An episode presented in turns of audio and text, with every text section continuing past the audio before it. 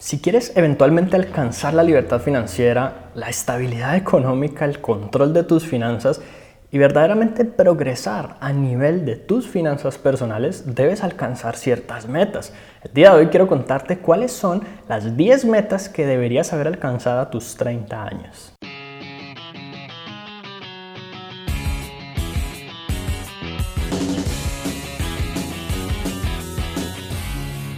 La meta número uno es contar con un capital de inversión. A tus 30 años ya deberías tener algo de dinero, no importa si es poquito dinero, si son 100 dólares, si son 500 dólares, si son 1000 dólares, para empezar a invertir. Y ya deberías empezar a tener tu mente en modo inversión, entender cómo funciona, qué dinero se invierte, antes o después de impuesto, cuáles son los vehículos de inversión adecuados según tu país, según las finanzas de tu país, porque si estamos en Argentina va a ser diferente a si estamos en Colombia, o si estamos en México, si estamos en Estados Unidos. Entonces, se hace fundamental que tú mismo desarrolles tu criterio analices cuál es tu perfil moderado, conservador o arriesgado, entiendas realmente cuáles son aquellos mecanismos que te, que te pueden permitir conseguir tus objetivos y de acuerdo a tu nivel de ingresos, tu nivel de gastos, obtengas una proporción que se ajuste idealmente a ti. Sea como sea, ya deberías estar empezando a invertir o deberías tener tus primeras inversiones si tienes 30 años. Número 2. Tener las bases de la independencia financiera. Y las bases de la independencia financiera implican no tener todos los huevos en la misma canasta, no depender únicamente de los ingresos que te brinda un solo negocio que puedas crear o un solo producto que tenga tu negocio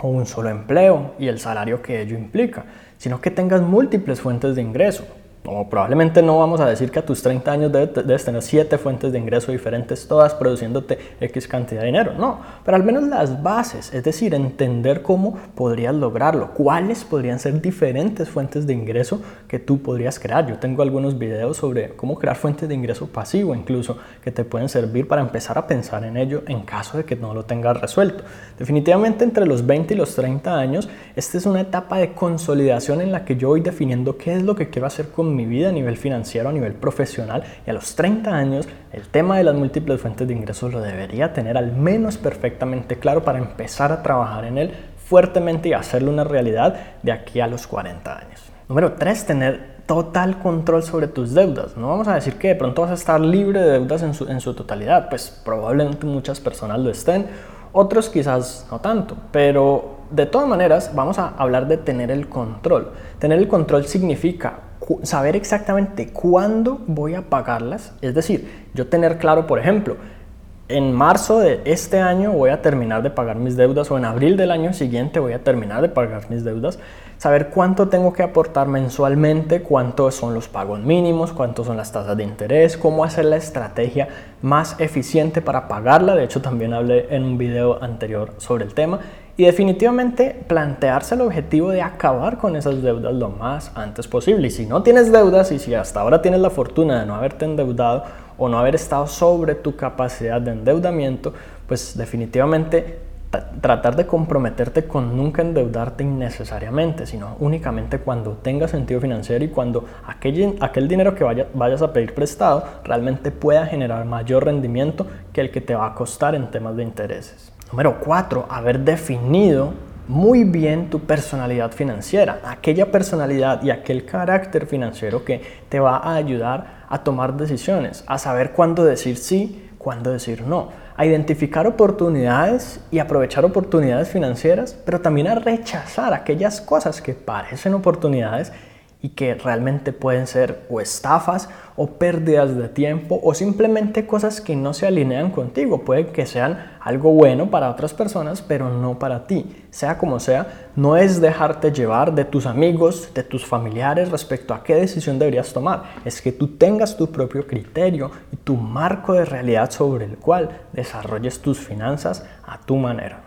Número 5. Haber eliminado la deuda estudiantil en caso de que la hayas tenido. Uno de los principales problemas de la mayoría de las personas que se gradúa de una buena carrera profesional es que cargan consigo una deuda grandísima, sobre todo aquellos que estudian, por ejemplo, medicina. Tienen una deuda que les dura años y a veces más de una década. Por lo tanto, en este punto, a tus 30 años ya deberías haber pagado esa deuda por completo y si no, ya deberías estar en camino a haberla saldado en su totalidad en los próximos pocos años. En realidad, haberse endeudado para estudiar en una carrera profesional y obtener un título muchas veces simplemente no tiene sentido como inversión financiera, ya que pues los intereses son muy costosos y los retornos de yo poder salir a trabajar pues puede que incluso no tengan mucho sentido. De hecho, se sabe que un médico que se gradúe, por ejemplo en los Estados Unidos, con deuda estudiantil, aproximadamente entre los 35 y 40 años va a pagar sus deudas. Pues simplemente porque también son personas que de pronto no planean financieramente muy bien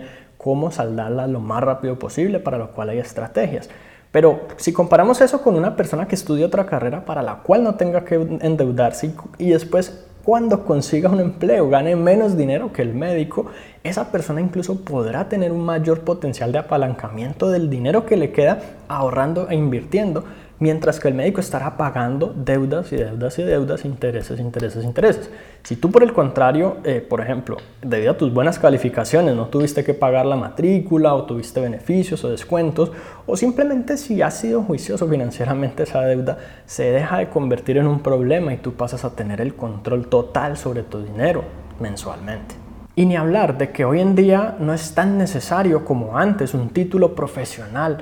para sencillamente tú conseguir un trabajo o crear un negocio basado en un conocimiento que muchas veces ni siquiera las universidades enseñan. Estudiar ingeniería de sistemas hoy ni siquiera te enseña lo necesario y lo básico para empezar a hacer aplicaciones para móviles y muchas otras cosas. Si acaso la superficie, pero nada que tenga que ver con lo práctico. Así que pues también es importante en caso de que quieras empezar a estudiar, entender que realmente endeudarte para hacerlo puede que no valga la pena. Número 6, tener tu fondo de emergencias ya ahorrado. ¿Qué significa esto? Que tienes seis meses de gastos básicos cubiertos en un fondo que tienes ahorrado en alguna cuenta bancaria, en alguna cosa disponible líquidamente de inmediato, preferiblemente no en efectivo por el tema de la depreciación, pero que de todas maneras en cualquier momento ocurre algo, algo que realmente no tenías planeado una emergencia y allí tienes dinero para que no necesites endeudarte ni con tarjetas de crédito, ni con préstamos, ni con familiares,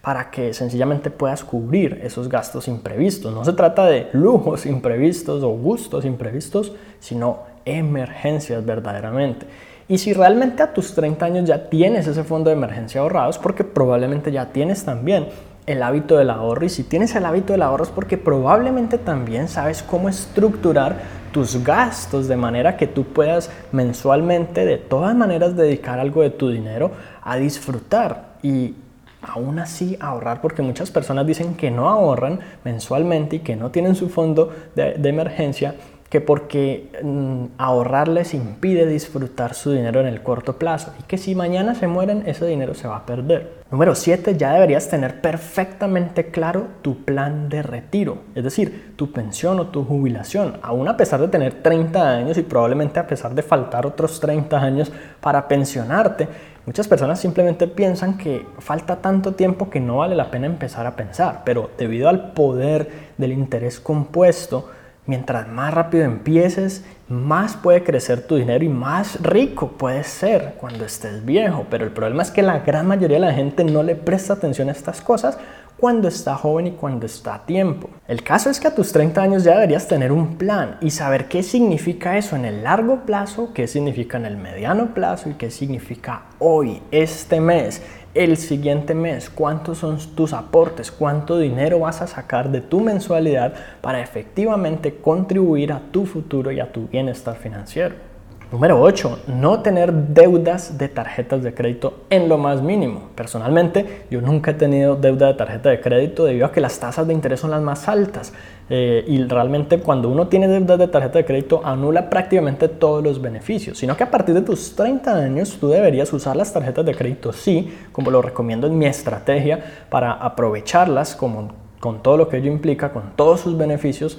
pero siempre pagarlas en su totalidad cada mes, de manera que obtengamos puntos o millas y realmente podemos sacar, eh, o cashback por ejemplo, eh, todos los beneficios que ellas ofrecen sin tener ningún costo adicional y buscar bancos que ofrezcan tarjetas que no cobren anualidades o cuotas de manejo o seguros o cualquier otro costo adicional que también anule esos beneficios. Sea como sea, deberías entender cuál es el juego de las tarjetas de crédito y eso te puede permitir realmente otros beneficios como por ejemplo haber alcanzado un excelente puntaje crediticio y tener un excelente historial crediticio, habiendo manejado diversos productos, habiendo manejado las tarjetas de crédito, sea con deuda o no, pero ya habiéndolas tenido saldadas por completo. Y realmente el tener ese historial crediticio te va a permitir, si tienes en tus planes, por ejemplo, comprar una casa o comprar un vehículo a crédito, ahorrar muchísimo, muchísimo dinero porque por lo general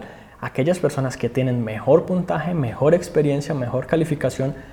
cobran menores tasas de interés las entidades financieras porque se consideran que tienen un menor riesgo. Y que realmente si vas a endeudarte en el futuro para una casa, para un vehículo, que trates de amasar la mayor cantidad de dinero posible para prácticamente poner una suculenta cuota inicial que además de reducir el riesgo ante los bancos, reduzca las cuotas mensuales y reduzca también los intereses. Y finalmente una meta que deberías haber logrado a tus 30 años es tener un conjunto de buenos hábitos financieros. Uno de ellos, por ejemplo, es realizar un seguimiento de todos tus ingresos y de todos tus gastos por categorías y entender mensualmente cómo funcionas, cuáles son tus decisiones, las buenas, las no tan buenas y las malas, y realmente cómo es el manejo de tus presupuestos mensualmente. Eso también te permite proyectarte y saber cuánto dinero puedes gastar máximo en un mes sin verte en problemas y cuánto tienes, por ejemplo, para ahorrar e invertir. Asimismo, conocer exactamente cuáles han sido tus porcentajes de ahorro e inversión mensualmente históricos